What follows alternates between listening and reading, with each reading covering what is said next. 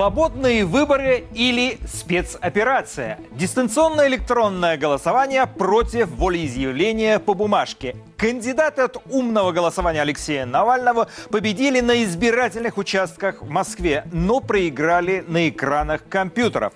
Оппозиция требует отменить результаты голосования в столице, обвиняя организаторов в фальсификациях. Кремль и партия власти, наоборот, говорят о чистой победе. Центр избирком подвел итоги выборов в Государственную Думу.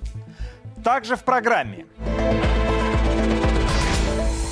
Акция протеста вечером, утром стук в дверь. Ломились в дверь минут 20-30. Э, Там было буквально два или три сотрудника в форме, остальные в штатском. Почему Северный Кавказ – территория партии власти? Обществу остается только иронизировать над этими высокими результатами. Смотря кто считает и как считает. Если убрать сфальсифицированные данные, то я побеждаю в 198 округе. Как сменится власть в России? Единственный способ для этого делать – это силовое сопротивление, либо внутреннее, либо внешнее. Это главные темы программы «Грани времени». Мы подводим итоги 38-й недели 2021 года. Меня зовут Мумин Шакиров. Мы начинаем. Начинаем. В Москве на Пушкинской площади прошла акция протеста, так называемая встреча избирателей с депутатами Государственной Думы от фракции КПРФ против фальсификации на выборах. Это второй выход коммунистов в центр города. Первый состоялся 20 сентября, сразу после объявления предварительных итогов голосования, где победителем Центр избирком назвал «Единую Россию».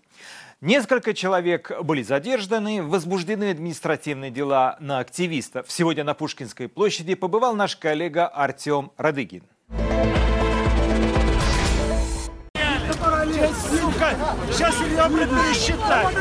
Митинг кандидатов КПРФ привлек не только сторонников коммунистической партии и противников действующей власти, но и прокремлевских провокаторов, которые устроили драку возле памятника Пушкину. Полицейские провокаторов не задерживали. Даже не стали подходить к месту драки. Полиция заявила о себе только когда участники митинга начали скандировать лозунги в поддержку Алексея Навального. Тогда в громкоговорителях на полицейских машинах заиграла песня «Дядя Вова, мы с тобой».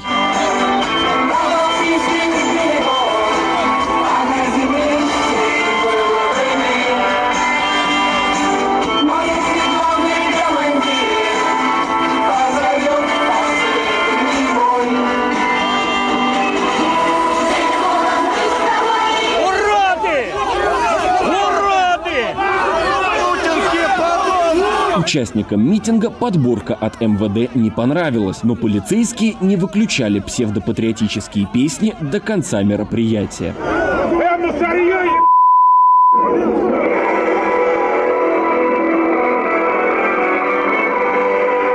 Организаторы мероприятия на Пушкинской площади назвали его встречей с кандидатами по итогам выборов, чтобы полиция не обвинила их в проведении несогласованного митинга. На встрече говорили о том, что электронное голосование позволило действующей власти сфальсифицировать итоги выборов. Если ДЭК сохранится, если ДЭК будет применяться и дальше на выборах всех уровней, то фактически выборы будут уничтожены. И тогда у нас э, просто ну, какая-то электронная диктатура окончательно становится, и страна вкатится в абсолютно мрачную эпоху. С итогами электронного голосования не согласились и другие участники встречи. Многие из них были на выборах наблюдателями или членами комиссий и видели, что результаты на участках сильно отличаются от того, что выдал избирком. Категорично не нравится электронное голосование, потому что оно абсолютно непрозрачно, непонятно. И не очень понятная система анонимности, скажем в электронном голосовании. Я считаю, что тогда как минимум анонимность надо отменить. Я считаю, что выборы, они должны быть признаны несостоявшимися из-за массовых фальсификаций. Это команда басманных наблюдателей. Благодарит жителей Басманного района ЦАО за участие в очных, не электронных выборах и выкладывает то, что на сайте, чтобы каждый сделал свои выводы. Это таблица, которую составили наблюдатели на участках Басманного района, в которые отмечали, за, как, за каких кандидатов сколько проголосовали. И мы видим, что в большинстве участков победил Митрохин, причем с довольно большим отрывом. Вот, например, 218 голосов против 94, 258, 107, 199, 124. Совсем обратные результаты голосования, если сравнивать с офлайном. И абсолютные скачки голосования за Единую Россию наблюдались как бы, как бы мы ни старались играть по правилам, правила придумывают новые, и они придумали эти правила, из-за которых мы теперь вот э, получили такие результаты. Геннадий Зюганов, лидер КПРФ, на митинг в центре Москвы не пришел. По словам его заместителя, глава партии в это время был на встрече с Путиным по итогам выборов. В ходе митинга на Пушкинской полиция никого не задержала, как и на аналогичной встрече после дня голосования. Но всю неделю после нее полицейские массово ходили по домам участников акции и журналистов журналистов, которые ее освещали. С нами на линии публицист Леонид Радзиховский, с которым мы поговорим о результатах этого политического действия, которое власти именуют выборами в Госдуму, а их оппоненты – спецоперацией по назначению законодателей в новый российский парламент. Леонид, здравствуйте. Добрый день. Мы, как слышали, наш коллега сказал, что Зюганов не пришел на эту акцию поддержать своих сторонников, а пошел к Путину. Как вы думаете, почему он выбрал Путина, а не своих избирателей? Потому что это Зюганов. Зюганов системный политик, выполняет определенную роль, роль лидера так называемой оппозиции. Ну и отрабатывает свое. Он что тут неожиданно. Вот было бы абсолютной фантастикой, если бы он или пришел на этот митинг. Кстати, митинг крохотный, там на Пушкинской площади много народу не влезет, несколько сот человек. То есть, в общем, митинг действительно пренебрежимо мало, и да еще на него ходить, и так все заранее понятно. Вот, если бы он или пришел, тем не менее, на этот митинг, или на встрече с Путиным держал бы бунтовские речи. Ну, бунтовских речей он стопроцентно не держал. Я не слышал, естественно, что он говорил, но я не сомневаюсь ни одной секунды, что он что-то буркнул по поводу этих самых, ну, значит, э, выборов так называемых. Никаких выборов в России, естественно, нет. Ну, по поводу результатов подведения итогов буркнул пару слов, и все. Зюганов свое место знает. Место его внутри системного поля, за флажками. И все это знают, и он это знает. И 77 лет свою роль уже не меняют. Дон и раньше менять не хотел. Это, так что Зюганов ведет себя так, как он всегда себя ведет. Леонид, скажите, а на ваш взгляд, может ли быть раскол внутри КПРФ или это исключено? Все-таки там есть э, молодые люди, есть такой, как Рашкин, есть э, и Янгалычева из Мосгордумы. То есть вот молодое более поколение может задать какой-то тон оппозиционный новый? Или это все такая кладбищенская партия, у которой никакой перспективы нет? Никакого нового тона это поколение не задаст, потому что вот что Зюганов умеет, а здесь он действительно достойный лидер коммунистической партии, это бороться с оппозициями, интриговать внутри партии. В этом он мастер. Что умеет, то умеет. Кстати, не так давно он этого Рашкина довольно сильно помял. Я не помню, как у них это выглядело. Ну, короче говоря, боюсь наврать, но не то его значит, спихнули с поста руководителя Московской парторганизации, не то, если он не был этим руководителем, не дали возглавить московских коммунистов. Короче говоря, бороться с оппозициями внутри партии Зюганов прекрасно умеет, и пока Зюганов по главе партии, ничего в этой партии не изменится. А насчет того, что она мертвая, ну как сказать мертвая? Она занимается опять-таки своей игрой популистская демагогия в социальной сфере, э, бессмысленные популистские обещания и э, поддержка власти э, во внешней политике, в идеологии. Во внешней политике в идеологии КПРФ – это ровно та же самая «Единая Россия», только более жесткая, более агрессивная, более антизападная. То есть больше «Единая Россия», чем «Единая Россия». Так сказать, «Единая Россия» в квадрате.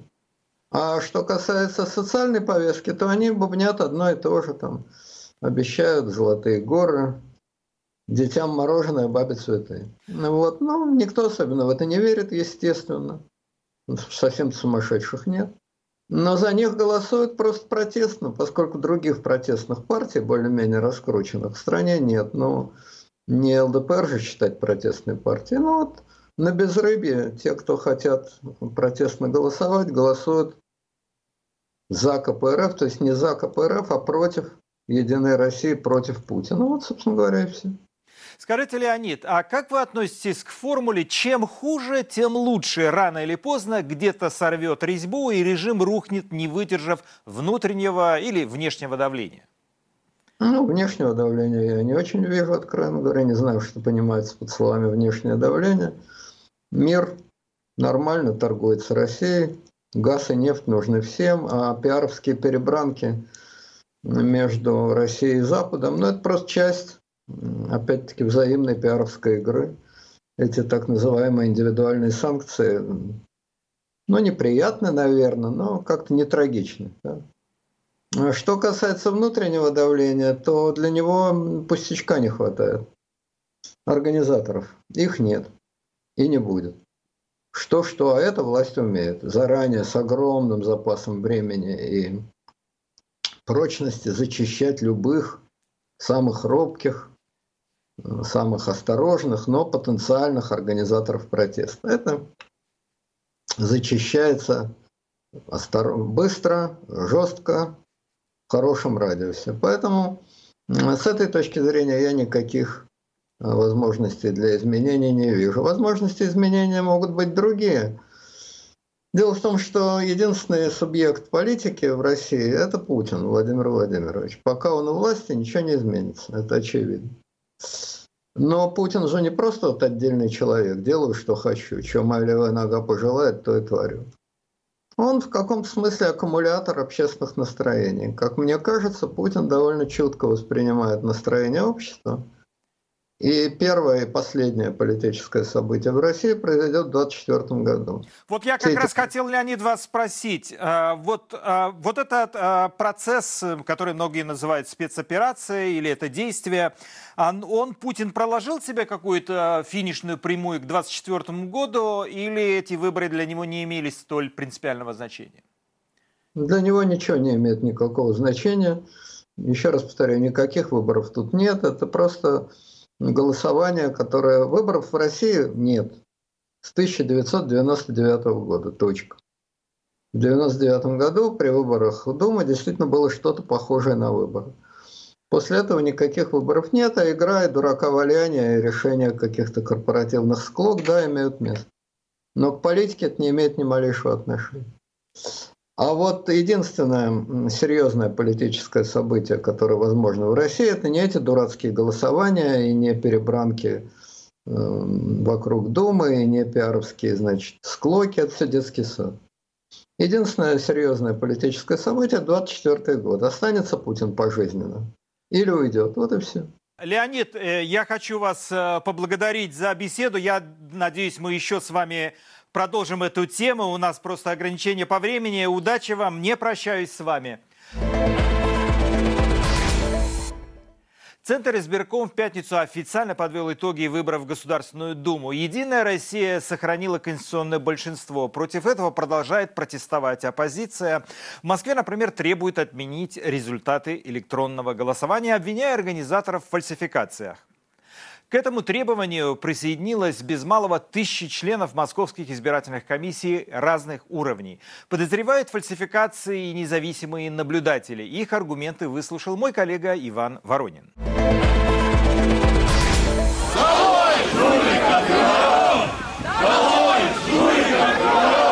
Уже на следующий день после завершения триединого дня голосования противников волеизъявления онлайн на улице в Москве вывели коммунисты. Около ста человек на Пушкинской потребовали не учитывать электронные бюллетени при подведении итогов выборов. Еще утром в 9 из 15 московских одномандатных округов оппозиция обезмандачивала провластных кандидатов. К обеду ситуация резко изменилась. Выдвигавшийся от КПРФ преподаватель МГУ Михаил Лобанов, поддержанный умным голосованием команды Навального, опережал телеведущего Евгения Попова на 11 тысяч голосов. В итоге остался позади на 20 тысяч. Мы побеждали его на 90% избирательных участков. Мы побеждали во всех восьми районах. Мы чувствовали поддержку людей. Как они выходили из участков, как э, они приходили. Люди приходили к территориальным комиссиям. Приходили, потому что были сообщения, что территориальные комиссии фактически перестали работать. Мы ждали, что будет на электронном голосовании. Мы опасались. Мы понимали, мы понимали, что его так затягивают больше 12 часов, что это не случайно. Что там решают, кого пустить, а никого не пустить. И потом мы увидели, что не пустили вообще никого.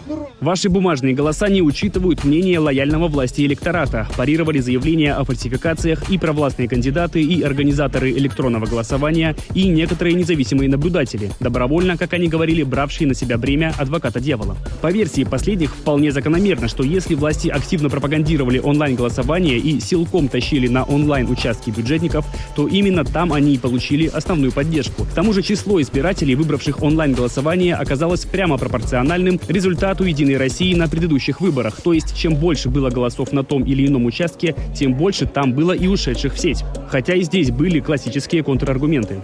Сейчас в процессе обсуждения истории с электронным голосованием проблемы стали видны более выпукло. Это, в принципе, порочность самого института а, онлайн-голосования, по крайней мере, в том виде, в котором это реализовано в России, ну и конкретно мы сейчас говорим про Москву. Принуждение к голосованию и невозможность контроля а, что голосует человек, а, а сам избиратель, а не кто-то голосует за него, и э, предположительно довольно высокий уровень э, страха самих избирателей, что в действительности онлайн-голосование не является тайным.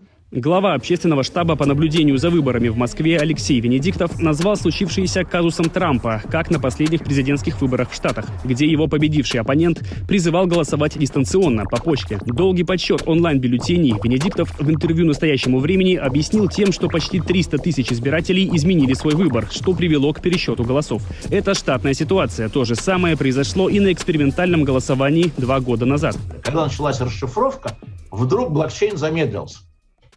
Что такое? Оказывается, он построен так, что когда, ну как объяснить там гуманитарно, как мне объясняли, что когда вот э, нет вот этой системы переголосования одним человеком, то цепочки очень быстро э, расшифровываются. А когда есть переголосование, создаются ответвления, и блокчейн идет, ну, грубо говоря, шифровка идет не только справа налево, но и сверху вниз. Возможность изменить выбор Венедиктов проталкивал лично для того, чтобы нивелировать силу административного ресурса. Допустим, избирателя заставили проголосовать на работе за конкретную партию или кандидата. Тогда дома он мог вернуться к бюллетеню и проголосовать, как сочтет нужным. Стороны так и оставались при своих позициях, пока в среду как бы проигравшие онлайн-голосование кандидаты не опубликовали странные графики со своих же онлайн-участков. Вот данные с Ленинградского округа. Самовыдвиженец Анастасия Брюханова против справедливоросски Галины Хованской. Прямо в пятницу с утра пораньше избиратель массово побежал голосовать за Хованскую. Утренний спринт сменился двухдневным марафоном, а в воскресенье утром последний рывок. Да какой мощный! Результат за Хованскую аж в два раза подскочил. А ровно в 14.30 рывок завершен. Избиратель при этом голосует в обычном темпе. Ну и вишенка на торте. Возможно, вы заметили, что процент за Хованскую внезапно упал ровно в 13.00. Нет, это не случайность. Это, видать, фальсификаторы пошли на обед. Предполагаемые вбросы с перерывом на обед обнаружились и в других округах. Вот, к примеру, график уже упомянутого Лобанова против Попова. Ничего не напоминает? Вот это вот э, порция голосов, которые абсолютно синхронно появились и были потом переголосованы у двух оппозиционных кандидатов в двух разных округах и произошло это самое главное одновременно, то есть в одни и те же часы. У меня есть подозрение, что если мы посмотрим на эти графики для других округов, мы увидим ту же самую аномалию ровно в те же времена. То есть это был какой-то скрипт, который был запущен синхронно, и это сделали по всем округам. График Брюхановой против Хованской, кстати, общественный штаб преподносил в обратном ключе, как доказательство открытости и гласности электронного голосования. Еще в штабе пообещали пересчитать голоса. В Центре избиркоме заявили, что юридической силы это иметь не будет. В пятницу утром в ведомстве отклонили требования партии «Яблоко» об отмене итогов выборов из-за многочисленных нарушений, в том числе в электронном голосовании. Эксперты полагают, что от электронного голосования в будущем никуда не уйти. Все там будем. Правда, никто не обещает, что будет честно и прозрачно, как в Эстонии. Теперь из Москвы перенесемся в те регионы, где традиционно на выборах всех уровней местный избирком демонстрирует аномальные результаты по явке и рейтингам «Единой России». Эксперты связывают это с отсутствием механизмов независимого наблюдения, административно-политическими особенностями, традициями и влиянием чиновников. В так называемые электоральные султанаты входят регионы Северного Кавказа, Башкортостана, Татарстана, Тывы, Кузбасса, Донбасса и Тюменской области. Об особенностях Республики Дагестан, где по официальным данным проголосовало около 84% избирателей, а партия власти набрала 81%, я побеседовал с публицистом и заместителем главного редактора газеты «Черновик» Магомедом Магомедовым. Магомед, насколько оскорбительно звучит для дагестанцев или в целом для кавказцев такое клише, как электоральный султанат? Э, больше применяли такие определения, как э, азиатчина, там, или, скажем так, э, или же там выборы по киргизскому там, или таджикскому сценарию, но никогда не такое, как султанат, не применялось. Видимо, это какое-то новое, новое определение, которое, возможно, будет сейчас широко распространено. Если под ним подразумевается то, что северокавказские республики показывают высокие проценты явки или голосования за ту или иную партию, то, конечно, это в определенной степени э, и оскорбительно, э, но так как каких-то действенных механизмов общества северокавказское для того, чтобы противодействовать этому явлению не выработано, то обществу остается только иронизировать над этими высокими результатами. Явка в Дагестане 84%. За «Единую Россию» проголосовали 81% избирателей. 6 получили коммунисты. Дагестан, мы все знаем, многонациональный народ. Вот как здесь мобилизуют людей, чтобы прийти к такому общему знаменателю, как голосование за «Единую Россию»? Здесь э, мобилизация проходит точно так же, как, скажем, в Курской, Вологодской или, там, скажем, Саха-Якутия. Везде применяются стандартные варианты. Это, конечно же, бюджетники. Э, это бюджетники, которые организованно, стройными рядами э, идут и обеспечивают э, и явку, и, скажем так, необходимый результат. Если же брать в целом население республики, электорат, то максимум, который приходит и действительно голосует, это примерно 22-25% населения. Самые острые выборы, которые вообще могут быть на каком-то муниципалитете или пятачке э, республики, он может привлечь от силы 32-36% э, избирателей. Это наблюдения у нас были и по таким э, проблемным участкам, как, например, город Буйнакск в 2015 году, Избербаш там, и другие, ряд других населенных пунктов. Что касается вопроса о многонациональности, то здесь надо отдать должное политическим партиям, э, потому что политические партии понимают, что такое национальный баланс, и, соответственно, составляя списки э, своих кандидатов в депутаты, они стараются поместить туда тех людей, которые представляют разные общины, разные национальности, вероисповедания. И тем самым как бы в плане составления списка как бы претензий на самом деле политическим партиям нет. Баланс, он соблюдается. Если бы выборы были честные, кому отдали бы предпочтение дагестанцы? А, на мой взгляд, примерно одинаковый результат был бы у «Единой России» и у КПРФ. А, у «Единой России» в силу того, что все-таки это административно-политический ресурс, который мобилизует бюджетников и прочих, прочих. И его, как бы, по моим оценкам, его свой естественный рейтинг, он не превышает 42%. И примерно 6 8 э, заняла бы какая-нибудь партия вроде там Яблоко или же там партии Роста.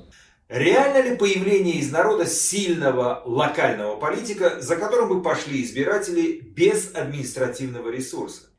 Понимаете, такие локальные лидеры, они есть в Дагестане, они есть и по всей России. Там есть в любом населенном пункте есть какой-то человек, которого общество поддерживает, хотело бы видеть его, если там не мэром города там, или района, то хотя бы каким-то там своим депутатом, да.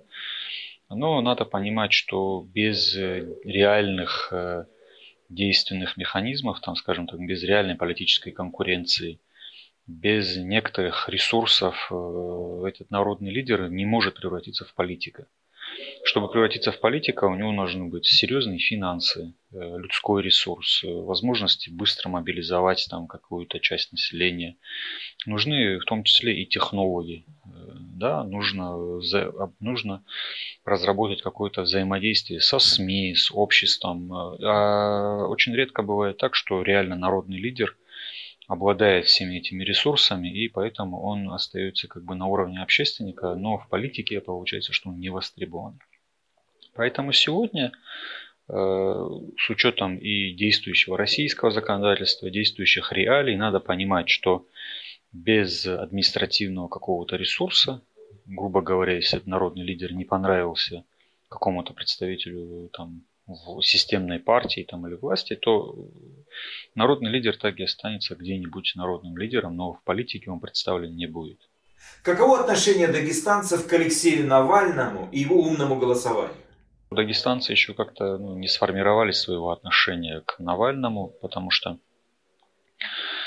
если изучать там, или смотреть на отношение к нему, то мы увидим, что примерно одинаковое количество населения его как ненавидит, так и поддерживает.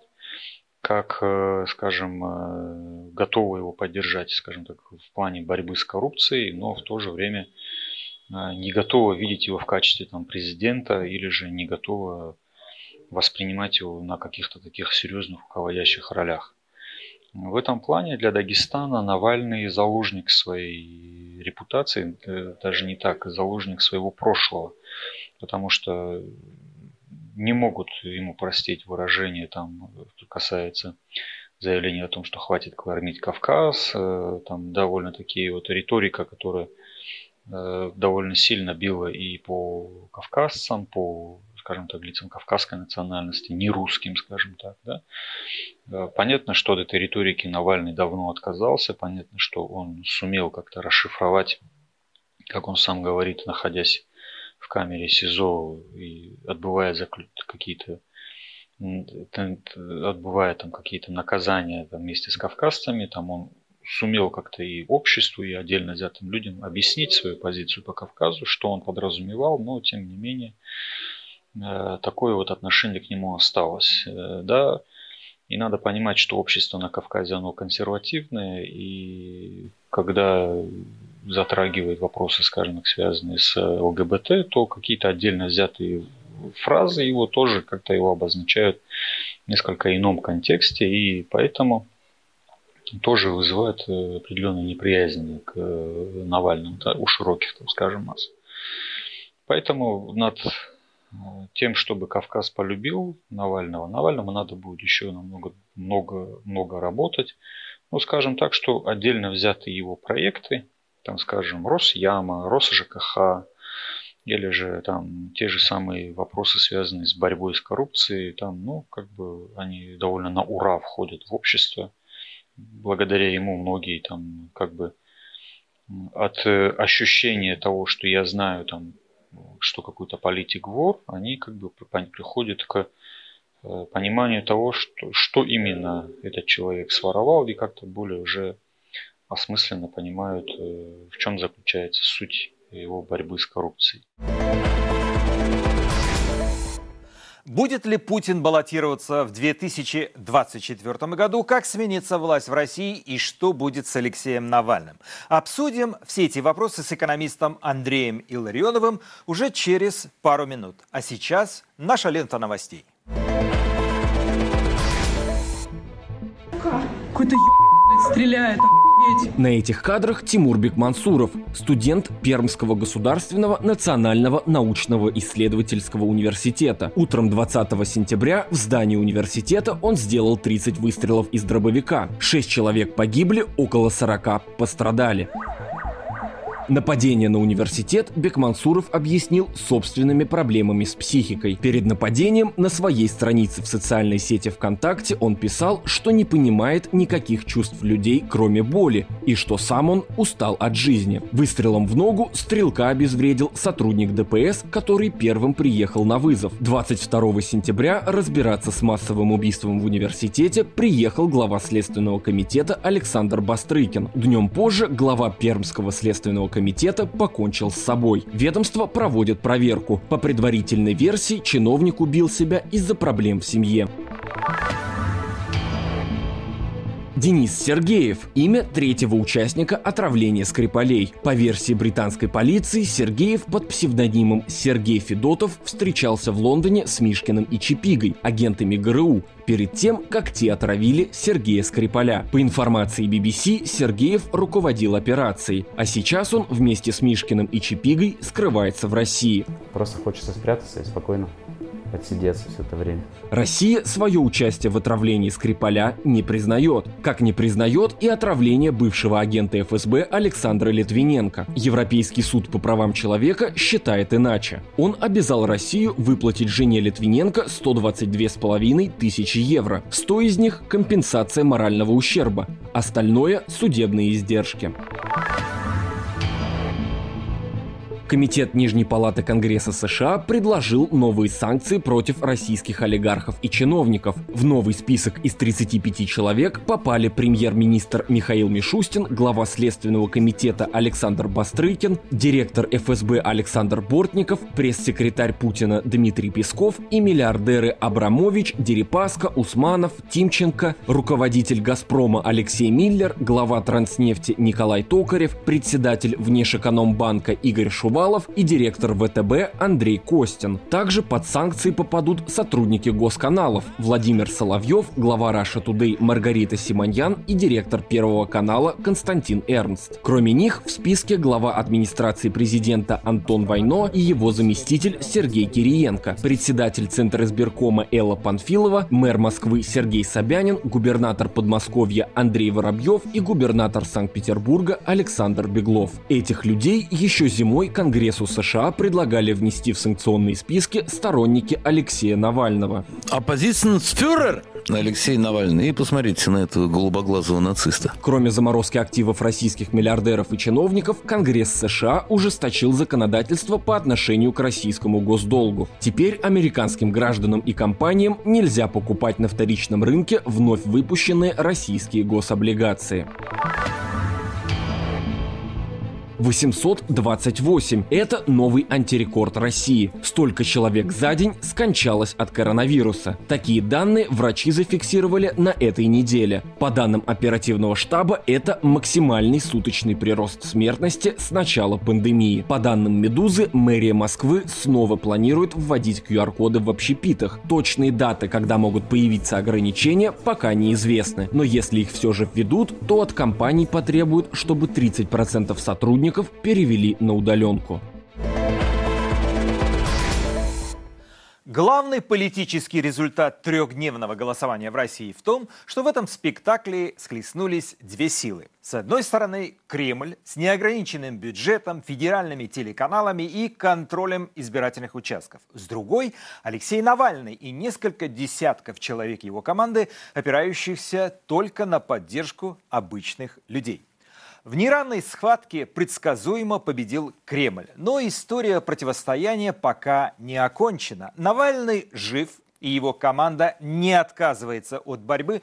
И об этом мы поговорим с экономистом и старшим научным сотрудником Центра политики и безопасности город Вашингтон Андреем Илларионовым.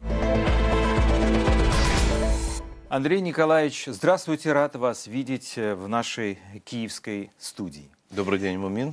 Спасибо за приглашение. Давайте начнем с самого главного события. Это выборы в кавычках. Я специально не называю выборы. Давайте не будем кокетничать. И по, многие, по мнению многих экспертов, э, все-таки трудно назвать то, что произошло в России, выборами. Например, э, господин Ходорковский, экс-глава ЮКОСа, говорит, что это было против... политическое действие. А есть эксперты, которые говорят, что это была спецоперация по назначению новых чиновников и законодателей в Государственную Думу, в Российский парламент. Как бы вы назвали это событие? А, с 2003 года подобные действия я называю спецоперациями. И, кажется, этот термин уже вошел в обиход.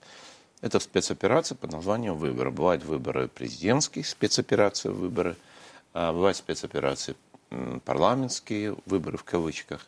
Но это в любом случае спецоперации, имеющие и пропагандистские, и фальсификационные, и квазиюридические силовые элементы. Учитывая, что а, против лома нет приема, точнее говоря, сложно подобрать какие-то формулы сопротивления, оппозиция в качестве оружия использовала умное голосование. Как вы к нему относитесь? Продолжая известную поговорку, кроме лома нет приема, если нет другого лома. Э, иными словами, слом э, жестко авторитарной политической системы, какая существует сейчас в России – точнее жестко авторитарной системы с элементами тоталитаризма, возможен только в результате силового сопротивления. Это силовое сопротивление может быть либо внешним, либо внутренним. Но без силового сопротивления такие режимы не уходят. Это первое.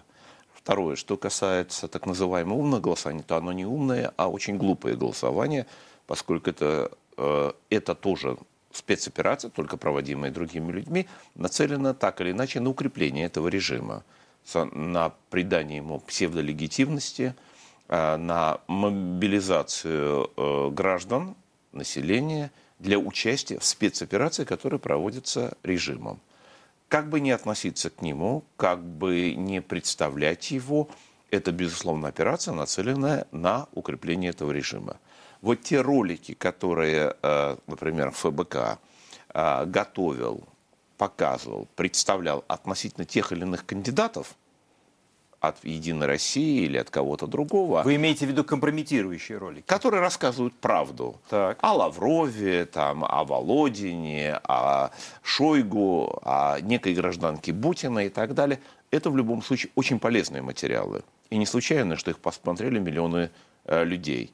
Это действительно важная, полезная информация для понимания того, каких э, лиц Э, власть э, направляет в орган под названием, кавычка, Государственная Дума. Это, безусловно, полезная информация, но эту полезную информацию необходимо отделять от абсолютно ложных, вредных советов, которые даются в конце таких роликов, которые касаются участия в так называемом умном голосовании. Но команда Навального поставила задачу не кого-то помочь избраться кому-то, простите, а сломать игру. Вот сломать игру, э, сто, эта игра стоила свеч или нет? Ну, это примерно то же самое, что вот участвовать, я не знаю, в том лагере, в котором находится тот же самый Навальный, а вот участие в выборе начальника лагеря в котором он находится. Вот он будет организовывать среди заключенных своего лагеря, организовать, давайте мы будем проводить умное голосование. Будем мы голосовать за этого начальника лагеря или не будем голосовать за этого начальника лагеря. Давайте мы допустим, представим такую ситуацию, что все заключенные лагеря, в котором находится сейчас э, Навальный, не проголосуют за начальника лагеря. И изменится ли власть в этом лагере? Ответ очевиден. Но это создаст иллюзию, что вот мы тут что-то участвовали, мы принимали участие, а если тем более это голосование за начальника лагеря организовано самим начальником лагеря, то таким образом в результате того, как Центральная избирательная комиссия этого лагеря объявит победителем этих выборов того же самого начальника лагеря, то таким образом он получает таким квази-дополнительную легитимность, полученную не только от своего непосредственного начальника, кто его назначил, но еще как бы и от заключенных лагеря, которые поддержали его кандидатуру.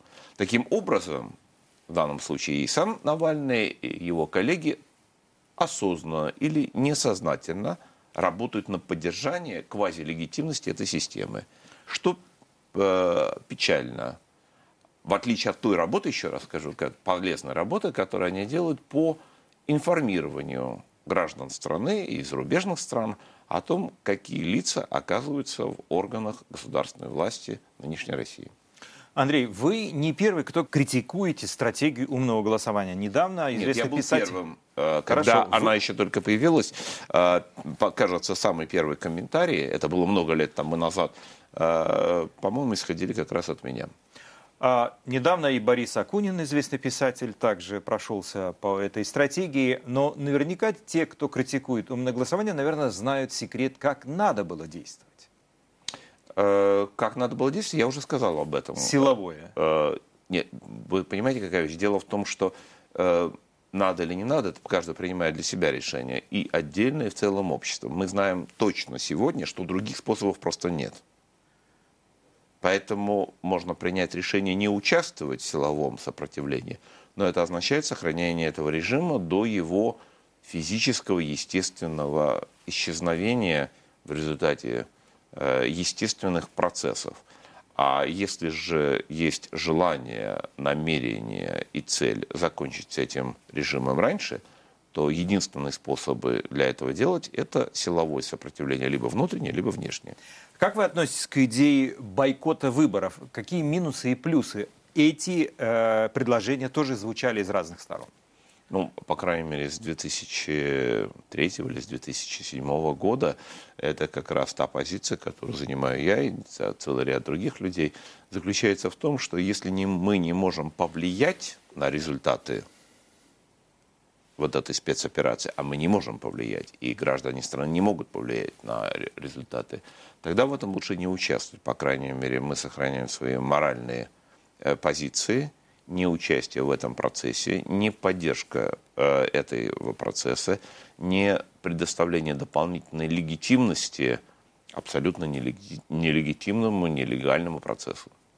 Можно ли сказать, что Алексей Навальный последние месяцы стал одним из главных э, действующих лиц этой избирательной кампании, человек наиболее влиятельный в этом процессе? Не заметил его, он находился в это Будучи время... в тюрьме.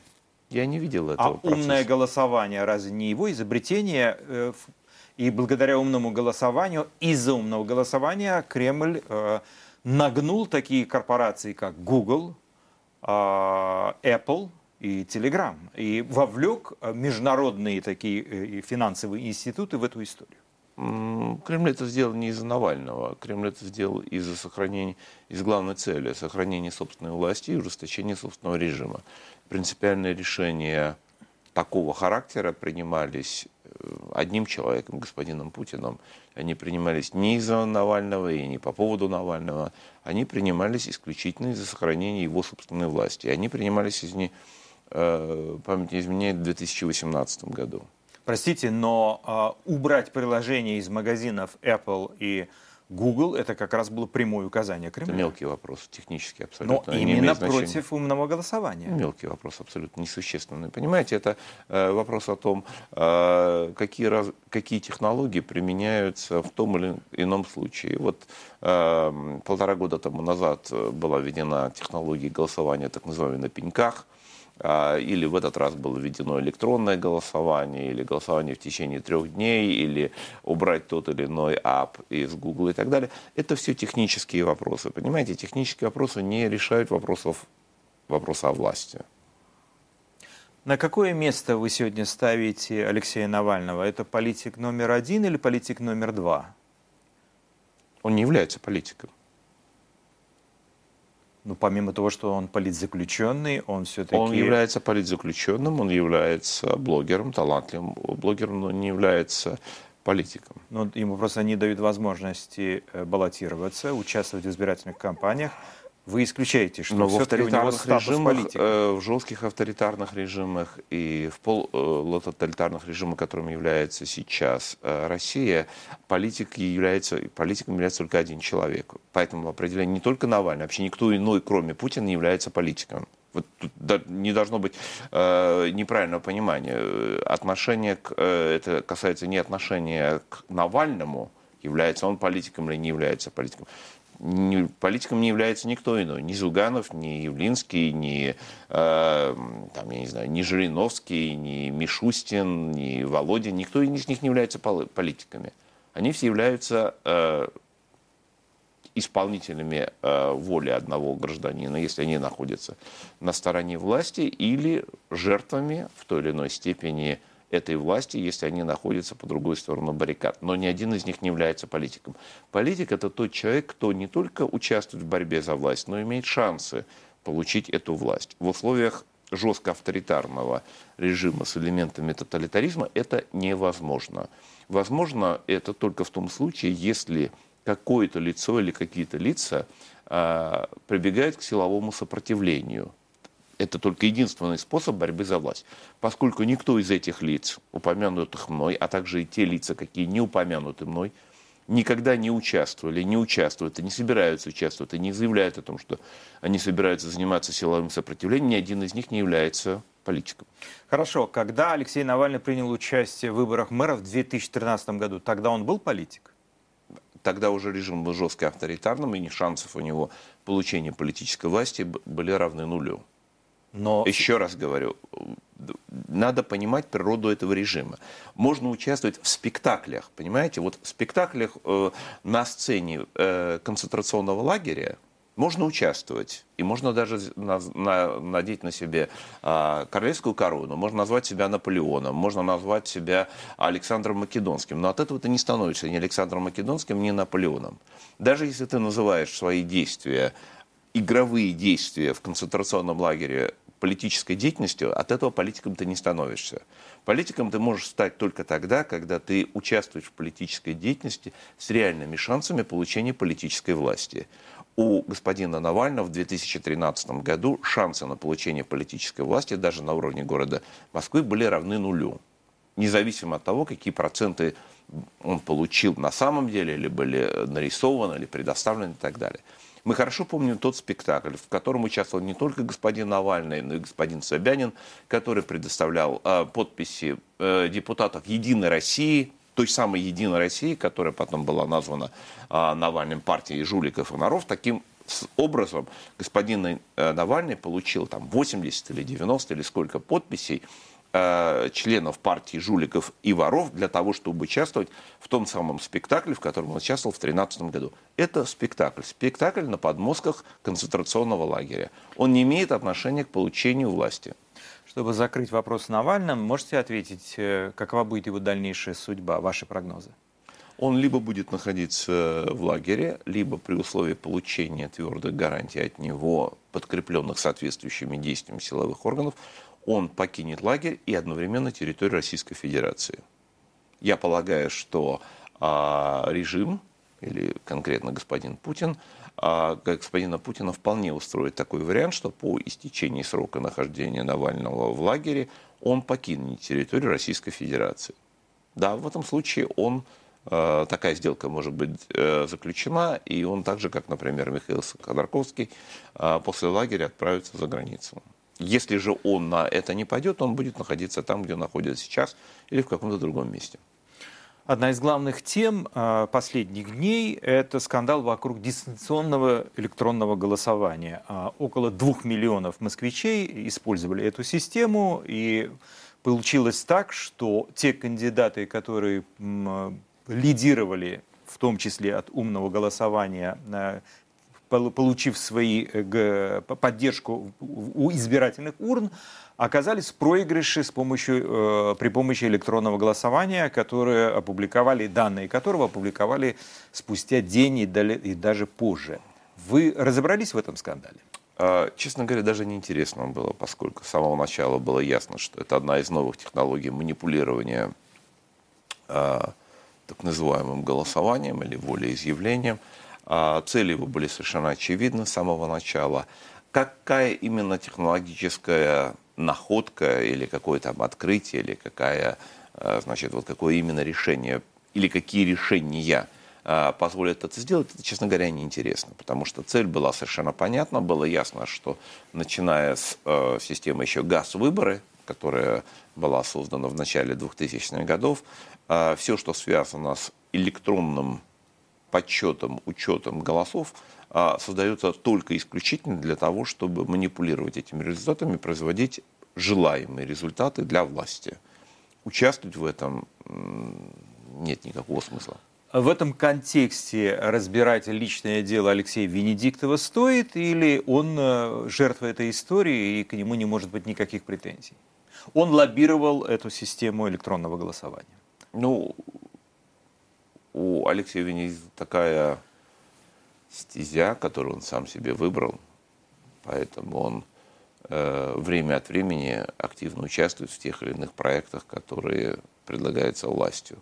Иногда он занимает другую позицию, но время от времени, скажем, достаточно регулярно он э, принимает для себя решение, либо сам, либо по какой-то просьбе, но это его выбор. А ну, в любом случае, э, есть такая фраза «все мы там будем». Электронное голосование неизбежно. В Эстонии это был успешный проект, и в других странах тоже. Все равно от этого никуда не деться. Как вы думаете, э, в следующие выборы, а выборы президента, это будет тоже электронное голосование или все-таки несколько иначе? Неправильно сравнивать электронное голосование в Эстонии с электронным голосованием в России, потому что а, принципиальный вопрос заключается не в электронном голосовании, не в технологиях, а в природе режима.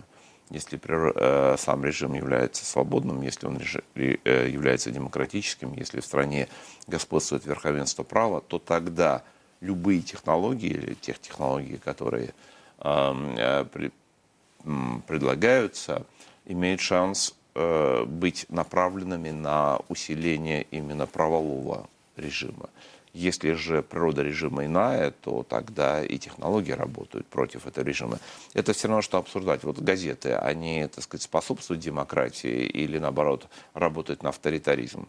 Ну, сравните, значит, одно дело это, если какая-то, э, какие-то средства массовой информации или даже вот ваша передача, да, допустим, как, как средство массовой информации, на что работает? Зависит от того, э, каковы целевые установки создатели этого информационного продукта, если они нацелены на свободу, если нацелены на информирование людей, на обеспечение прав граждан, это одна цель. Если нацелена на дезинформацию, как, например, коллеги там на Первом канале или на каких-то других российских каналах, цель совершенно другая.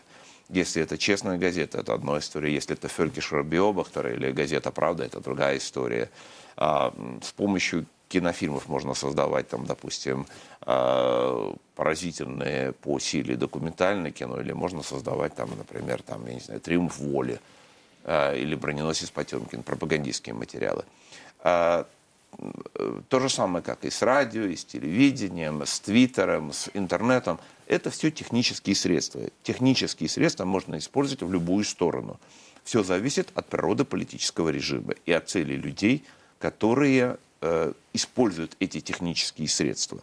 Если цель заключается свобода, результаты одни. Если цель, э, целью является укрепление авторитаризма и тоталитаризма, результаты получаются другие.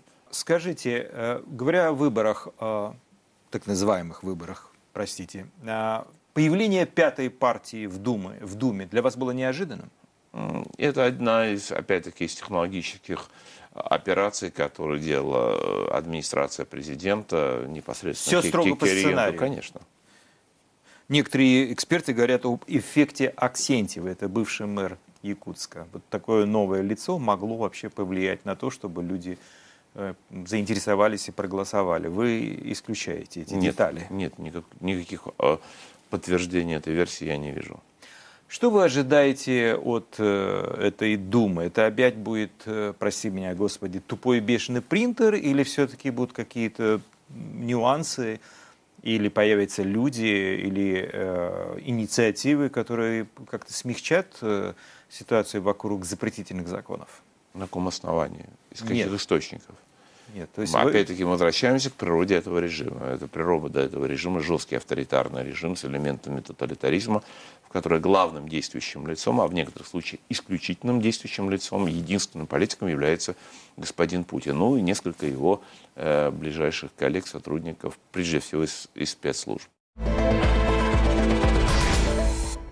Во вторник, 28 сентября, на YouTube-канале «Радио Свобода» выйдет полная версия беседы с Андреем Илларионовым. Чтобы ничего не пропустить, ставьте лайки и подписывайтесь на наш канал. Встретимся через неделю.